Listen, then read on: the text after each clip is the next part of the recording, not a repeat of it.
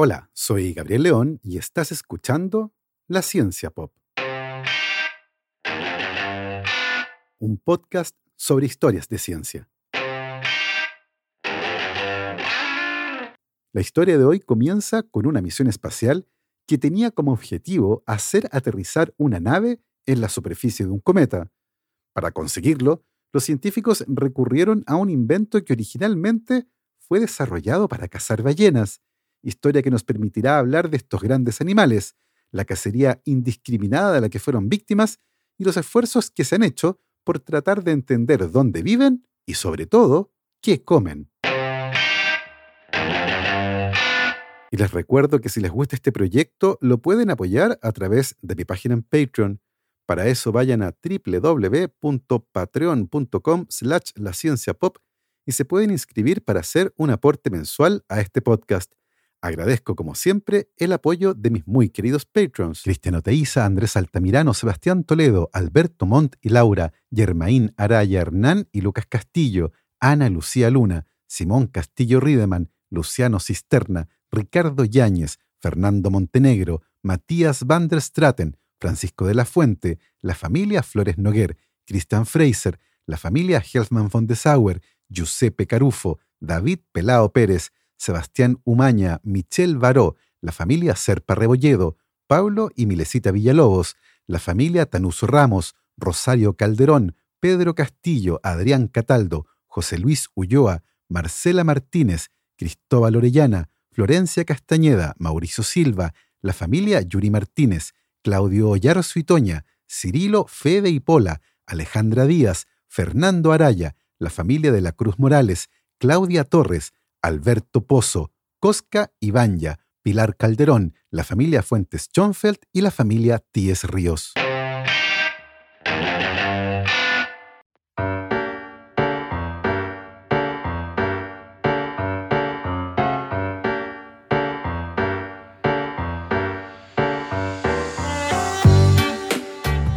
El 11 de septiembre de 1969, la astrónoma soviética Svetlana Gerasimenko tomó varias fotografías de un cometa llamado Coma Solá.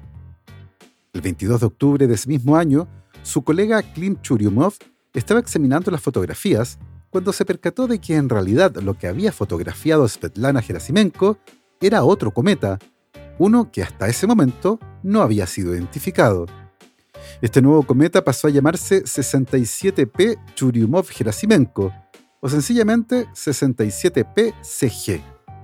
A partir de su descubrimiento, este cometa fue observado desde la Tierra en sus posteriores acercamientos al Sol, ocurridos en 1969, 1976, 1982, 1989, 1996, 2002 y 2009. Y la verdad, no era un cometa particularmente interesante, pero gracias a un problema técnico se convirtió en uno de los cometas más importantes de la historia. Resulta que la Agencia Espacial Europea había estado trabajando en una misión llamada Rosetta y que pondría una sonda en la superficie de un cometa llamado 46P Bertanen.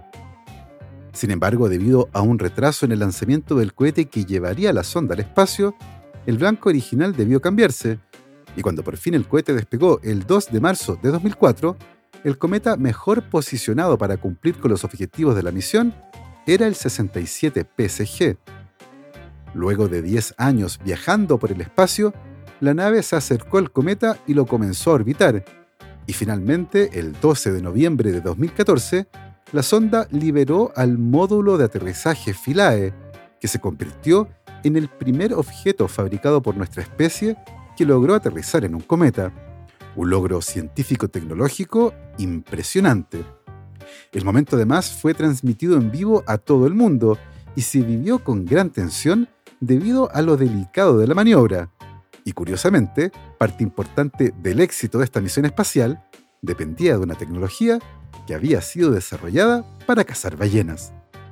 Resulta que durante el descenso hacia el cometa, el módulo de aterrizaje Philae debía disparar un par de arpones para penetrar en la superficie del cometa y luego usar un motor para llegar a su destino final.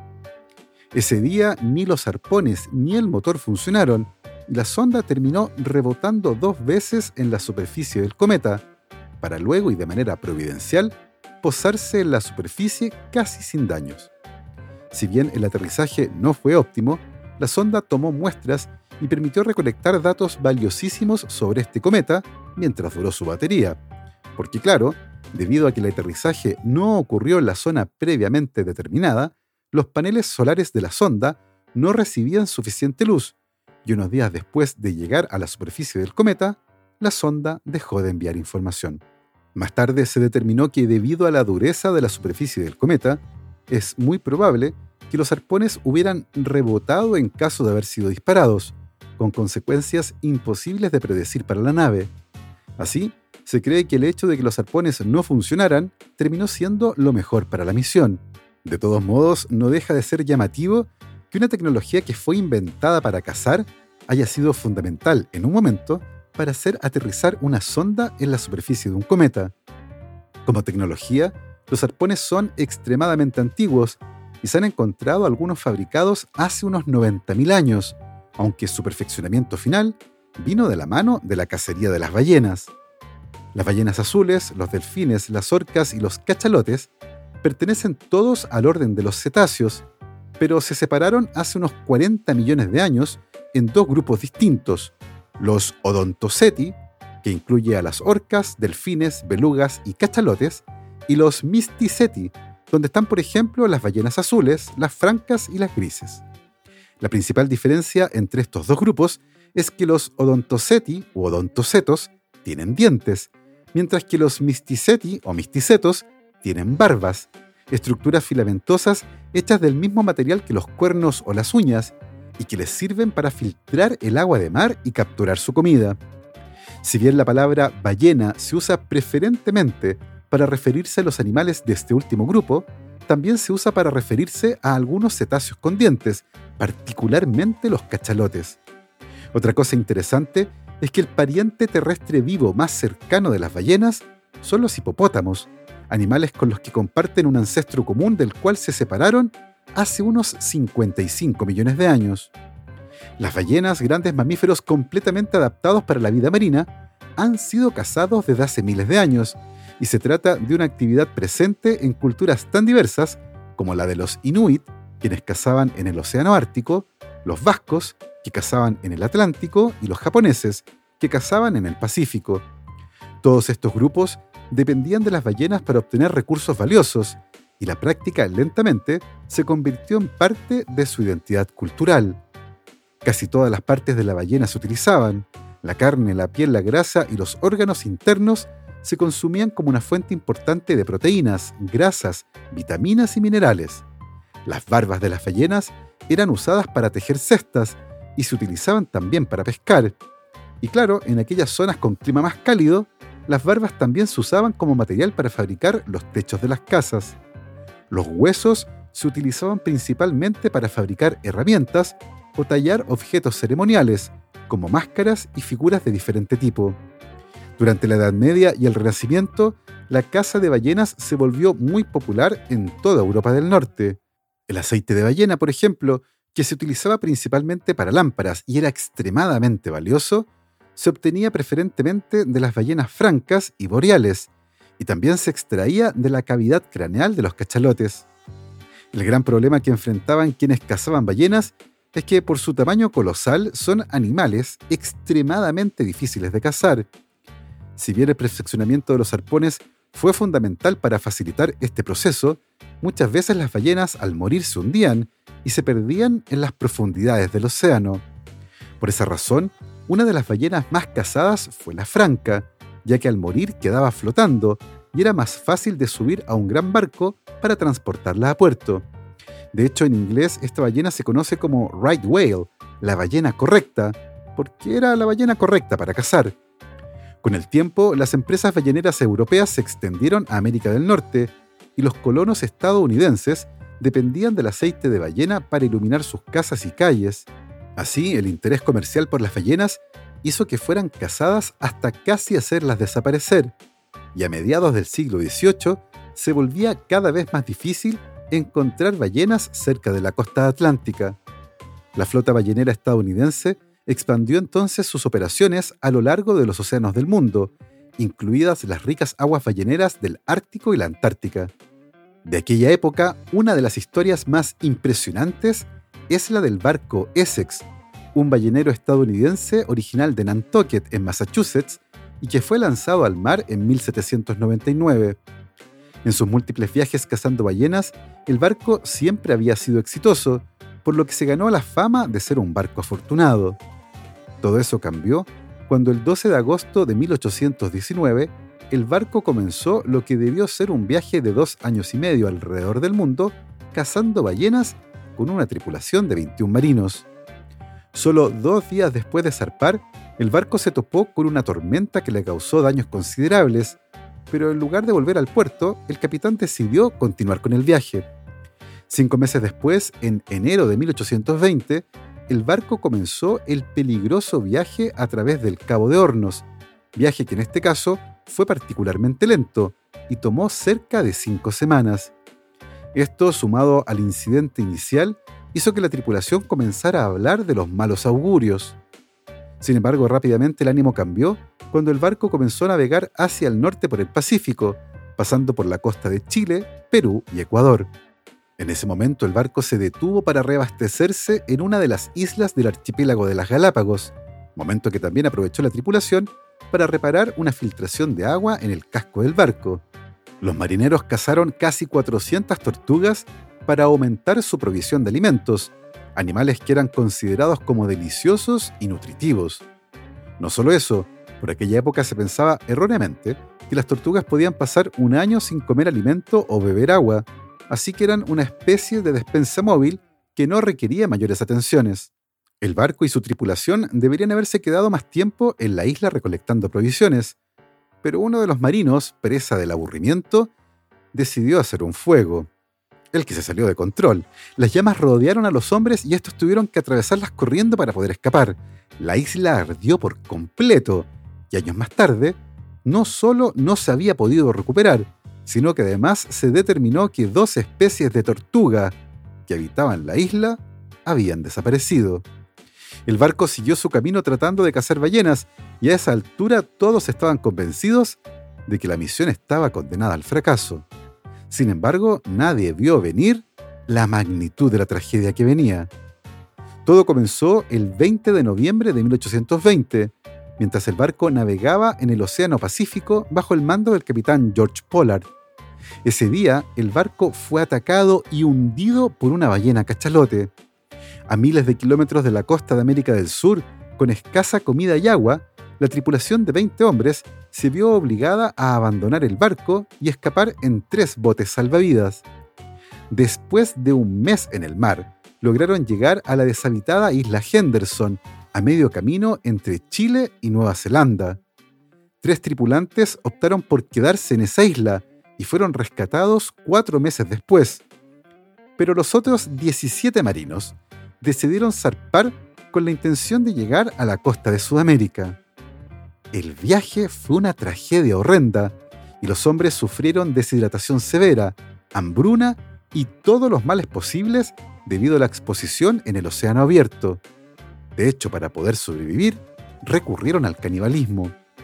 Para febrero de 1821, tres meses después del hundimiento del barco, solo cinco de los 17 tripulantes que iban camino a la costa de Sudamérica estaban vivos. El primer oficial Owen Chase y el grumete Thomas Nickerson posteriormente escribieron relatos del Calvario. Estos relatos no solo atrajeron la atención internacional, sino que también inspiraron a Herman Melville a escribir su famosa novela de 1851, Moby Dick. El aspecto central de esta novela está vinculado, evidentemente, con la caza de ballenas, destacando la meticulosidad y peligrosidad de esta actividad. Melville explora detalladamente la tecnología, las tácticas y la cultura de la caza de ballenas en el siglo XIX. El libro también describe la extracción del aceite de ballena y lo presenta como un recurso valioso, usado para iluminar las casas y fabricar productos como jabón. La narrativa también destaca la importancia económica de la caza de ballenas en ese periodo. La búsqueda de aceite de ballena era una empresa lucrativa y los barcos balleneros eran esenciales para el desarrollo económico de muchas comunidades costeras. Sin embargo, Melville también aborda críticamente la explotación desmedida de los recursos naturales y los peligros asociados con la caza de ballenas, proporcionando una reflexión profunda sobre la relación entre el hombre y la naturaleza en la búsqueda de la riqueza económica. La caza de ballenas en Estados Unidos alcanzó su punto máximo a mediados del siglo XIX, cuando nuevas tecnologías hicieron que los balleneros de todo el mundo fueran mucho más eficientes. El capitán de barcos balleneros noruegos Ben Foyn desarrolló hacia 1870 un sistema compuesto por un cañón lanzador y arpones que en la punta tenían cargas explosivas. Este sistema consistía en un cañón que disparaba un arpón que se clavaba profundamente en la ballena, y un momento después de esto, estallaba una carga explosiva que el arpón llevaba en la punta, infligiendo una herida mortal al animal. Según Foyn, este método de cacería era más compasivo, ya que las ballenas morían rápidamente y no agonizaban durante las horas que proseguían al impacto de los arpones en su cuerpo. Posteriormente, la ballena era recuperada mediante un sistema de cuerdas y una vez junto al barco, se bombeaba aire dentro del cuerpo de la ballena para evitar que ésta se hundiera. Luego, el animal era asegurado al barco y era llevado a una estación ballenera para su procesamiento. Esta innovación en la industria ballenera vinculada con los arpones se sumó al auge de los barcos de vapor. Con este sistema, Noruega desarrolló una industria ballenera rentable y al mismo tiempo depredadora. Solo en 1868 Foyn consiguió capturar 30 ballenas, una cifra impresionante para un único capitán. No solo eso, este sistema de cacería amplió el rango de caza a todas las especies de ballenas, incluyendo a las especies y ejemplares más grandes que jamás habían podido ser cazados anteriormente, como la ballena azul, el animal más grande que ha existido en la historia de este planeta. El impacto de la implementación de esta tecnología en la caza de ballenas tuvo un efecto ecológico gigantesco y muchos miembros de esta familia de animales fueron casi aniquilados. La caza de ballenas era una industria multimillonaria y algunos científicos estiman que se cazaron más ballenas en los primeros años de 1900 que en los cuatro siglos anteriores combinados. Eventualmente el querosén, el petróleo y otros combustibles fósiles se volvieron mucho más populares y confiables que el aceite de ballena, y la industria ballenera mundial se desplomó. En 1946, varios países se unieron para formar la Comisión Ballenera Internacional, cuyo propósito es prevenir la sobreexplotación de las ballenas. Sin embargo, sus regulaciones originales eran laxas y las cuotas de captura demasiado altas como para proteger efectivamente a estos grandes animales. Así, las poblaciones de ballenas continuaron disminuyendo. La Comisión Ballenera Internacional estableció santuarios libres de caza de ballenas en el Océano Índico el año 1979 y en el océano que rodea la Antártica en 1994. Antes que eso, en 1982, la Comisión Ballenera Internacional solicitó una moratoria sobre la caza comercial de ballenas. Tanto Japón como Noruega votaron en contra de esta política. Hoy, Noruega apoya la caza de ballenas para obtener carne y Japón permite la caza de ballenas con fines científicos, aunque muchos expertos cuestionan si se capturan más ballenas de las necesarias, sobre todo porque la carne de las ballenas cazadas para la investigación se vende como alimento. Afortunadamente, y más allá de estos casos, muchas especies de ballenas se han beneficiado de la moratoria de la Comisión Ballenera Internacional, y por ejemplo, la población de ballenas grises del Pacífico Oriental se ha recuperado de manera bastante alentadora. Las medidas implementadas para proteger a las ballenas han tenido un impacto positivo para la recuperación de varias especies de estos animales, y de la mano con eso, se ha producido un aumento en el número de investigaciones que tratan de entender las complejas vidas de estos animales, que constantemente se mueven por el mundo en busca de alimento. Porque claro, animales así de grandes requieren cantidades gigantescas de comida, lo que ha aumentado el interés por entender la dieta de las ballenas. Una cosa interesante de esto es que probablemente la primera historia sobre dietas de ballenas que escuchamos cuando niños fue la historia bíblica de Jonás, que habría sido tragado por una ballena luego de ser arrojado por la borda del barco en el que viajaba. Si bien el texto original en hebreo habla solo de un gran pez y no hace referencia específicamente a una ballena, la verdad es que no existe otro animal marino que pudiera engullir entera a una persona.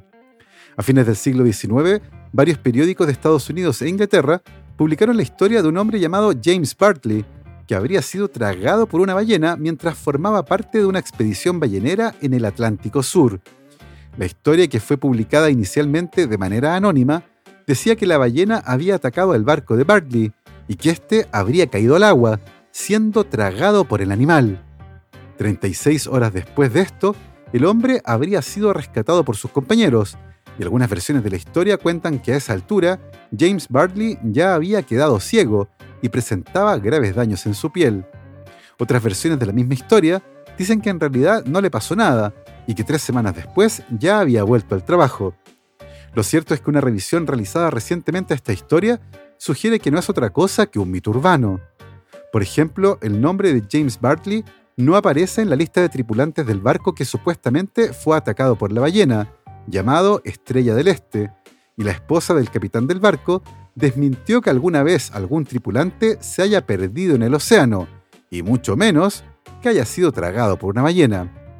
Si bien esta historia es probablemente ficticia, sí es físicamente posible que un cachalote se trague a un humano entero, ya que se sabe que pueden tragar a calamares gigantes completos. El problema es que, muy probablemente, si una persona es tragada por un cachalote, esta muera rápidamente aplastada, ahogada o sofocada. O tal vez no. El 11 de junio de 2021, el pescador de langostas Michael Packard protagonizó lo que se cree es el encuentro más cercano entre un ser humano y una ballena. Ese día Packard se encontraba buceando mientras buscaba algunas langostas cuando sintió un empujón gigantesco, como si hubiese sido atropellado por un camión bajo el mar, y luego todo quedó en oscuridad.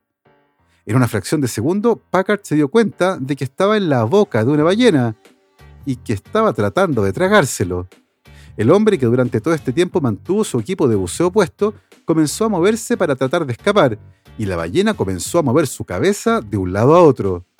Luego de unos 30 segundos, la ballena volvió a la superficie y fue ahí donde escupió al hombre, el que fue trasladado a un hospital con diversas heridas y una rodilla dislocada. Ahora bien, más allá de estas historias bíblicas, mitos urbanos y encuentros muy improbables, la dieta de las ballenas es efectivamente un asunto complejo.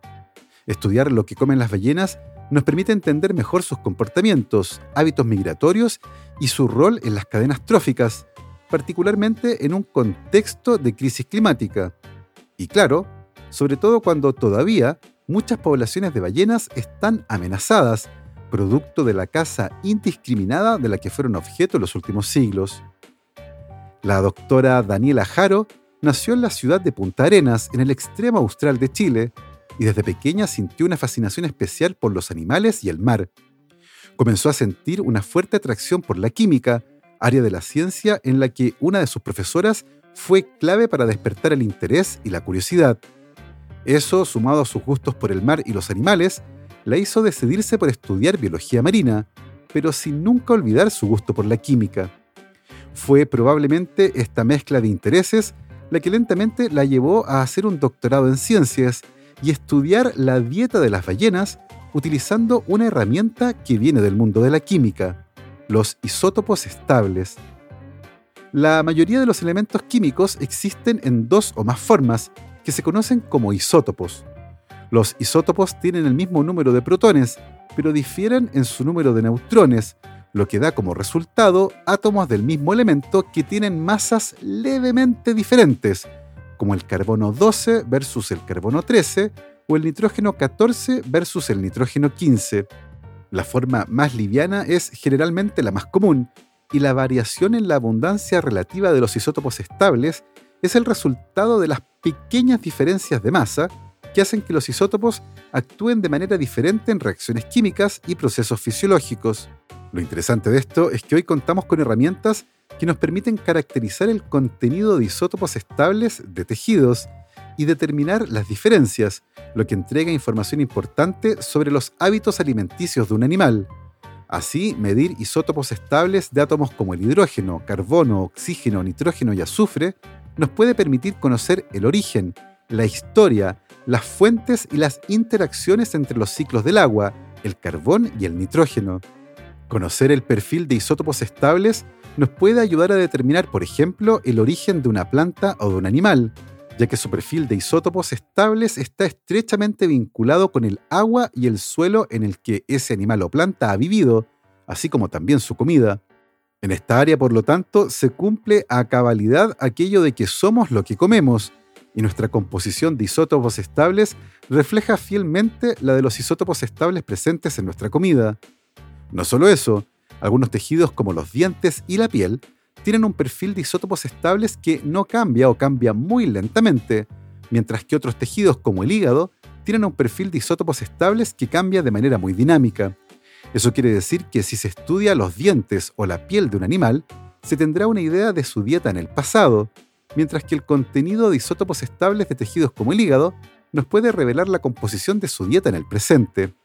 En este punto es importante entender que si queremos proteger a las ballenas, es necesario tener información de calidad sobre su dieta, cuáles son sus principales presas y cuál es el impacto que tienen en nuestros ecosistemas. La doctora Daniela Jaro se interesó en estudiar la dieta de las ballenas mezclando su interés por la ciencia, los animales y la química. En el caso de la ballena jorobada, sus estudios se basan en tomar pequeñas muestras de piel de menos de un centímetro cuadrado, y en esa muestra se estudian los isótopos estables de nitrógeno y carbono. De la mano con eso, se analiza el contenido de esos mismos isótopos en sardinas, langostinos y krill, animales que forman parte del menú de estas ballenas, y se compara el perfil de isótopos entre la piel de la ballena y sus posibles presas. Luego, utilizando herramientas estadísticas, se estima qué probabilidad existe de que la ballena coma un alimento en particular, por ejemplo, sardina. Si una ballena come preferentemente sardina, tendrá en su piel valores de isótopos estables de carbono y nitrógeno similares a los que se encuentran en una sardina, los que son muy diferentes a los del krill. Estos análisis realizados en la piel dan cuenta de lo que comió una ballena en las últimas semanas. Pero si se analizan otros tejidos, se puede tener una idea de una ventana temporal distinta, y en el caso de las ballenas, se puede tomar también muestras de las barbas, que guardan mucha información, ya que éstas al crecer no cambian su composición isotópica, por lo que se puede averiguar cuál fue su dieta incluso cuatro años atrás. Algo similar ocurre, por ejemplo, con el cabello humano, que en la punta almacena la información sobre lo que comimos hace un año, y más cerca de la raíz encontramos datos de lo que comimos hace algunas semanas. Con la información disponible hasta el momento, la doctora Jaro pretende armar redes tróficas, es decir, entender todos los componentes que forman parte de los complejos ecosistemas de los mares del sur, incluyendo a los predadores, las presas, las interacciones que existen entre ellos y también el medio. Por ejemplo, se sabe que hay periodos de tiempo en los que las ballenas se alimentan fundamentalmente de langostinos, pero en una época distinta se alimentan principalmente de sardinas. Estas variaciones en la dieta no se entienden del todo bien, aunque probablemente se deba a cambios en la abundancia de langostinos y sardinas. Una cosa interesante de esto es que dependiendo de lo que coman y la cantidad disponible de ese alimento, habrá un impacto en el tamaño de las crías que las ballenas darán a luz, las que pueden ser más pequeñas o de menor peso, o que la escasez de alimentos haga que las ballenas deban comer mientras migran, porque mientras estuvieron en las costas de Chile no lograron comer lo suficiente. En este tipo de investigaciones, recién se está tratando de comprender el impacto que tiene la crisis climática, ya que el aumento progresivo de la temperatura de los océanos y los cambios en la distribución de algunos organismos en el mar cambia también la disponibilidad de alimento, lo que podría tener un impacto significativo en las vidas de las ballenas, animales cuyas poblaciones aún no se recuperan. En este sentido, el trabajo de científicas como Daniela, impulsado por la curiosidad y fomentado por modelos de científicas que marcaron sus trayectorias, es fundamental para interesar a más personas, particularmente a niñas curiosas por seguir este camino. Este es un desafío particularmente interesante, considerando que existen estudios que muestran que muchas veces se les da preferencia a los niños para participar en las clases de ciencia, en desmedro de las niñas, lo que sumado a los estereotipos científicos, ese del hombre viejo sabio, hacen que muchas niñas que sienten interés por la ciencia y que son curiosas, elijan otro tipo de carreras, porque sienten que la ciencia no es para ellas. La doctora Daniela Jaro es una de las 35 científicas chilenas que ha sido reconocida con el premio For Women in Science, que otorga L'Oreal y la UNESCO a destacadas mujeres científicas. Este reconocimiento es ciertamente un gran estímulo para esas niñas que, como ella, han sentido desde pequeñas una gran atracción por la ciencia y que de la mano de su curiosidad logran explorar el mundo y nos permiten a todos entenderlo un poco mejor. Así hemos llegado al final de esta historia. Este capítulo de la ciencia pop contó con el auspicio del Ministerio de Ciencia, Tecnología, Conocimiento e Innovación de Chile y a través de estas historias queremos mostrar que en todo el país hoy existen investigadoras destacadas, mujeres que están haciendo ciencia desde diferentes disciplinas. Con sus experiencias buscamos motivar el interés por la ciencia, fomentar la curiosidad y sobre todo incentivar a niñas y jóvenes para que nunca dejen de hacerse preguntas. Recuerden que la ciencia es un espacio que también les pertenece y a veces solo se necesita un poco de inspiración para encontrar el camino. Yo me despido como siempre agradeciendo a todos quienes escuchan este podcast y particularmente a mis muy queridos patrons, Beatriz Geldres, Juan Catipillán, Emma y Ana Llenero, Paula Lagos, Sandra Marras, David Saenger, María Soledad Neira, Giovanni Rosales, Olivia Artigas, Sergio y Jorge Pincheira, Sergio Yuri Espinosa, Felipe Abarzúa, Los Rojas Peredo, Felipe Palma, Mario Vicuña, Ariel Guerrero, Paola Oyarzún, Ronda Butler, Bruno Gisling, Silvana Cartagena y Gabriel Chimino, Natalia Moreno, La Cervecería Intrínsecal, Maximiliano Alcayaga, Marjorie Leighton, la familia Poblete Díaz, Gonzalo y Lorenzo San Martín, Andrea Méndez, Guillermo Acuña, Edu Arnelo, Sergio Flores, Sofía del Villar, Gabriel Álvarez Martínez Conde, Mr. Corner, Bernie Love, Juan Francisco San Martín, la familia Gutiérrez Jorquera, Daniela Stuckrath, Juan Pablo Cortese, Gail Jewell, Javier Ocaranza, J. Pérez, Matías Azuni Chay, María Rosario Montero, Martina y Gaspar Fernández, la familia Verdugo Enríquez, Andrés Arias, Vicente Hernández y César Antonio Cid. Nosotros nos volvemos a escuchar el próximo viernes. Que estén muy bien, cuídense mucho, lávense las manos y por supuesto, que la ciencia los acompañe.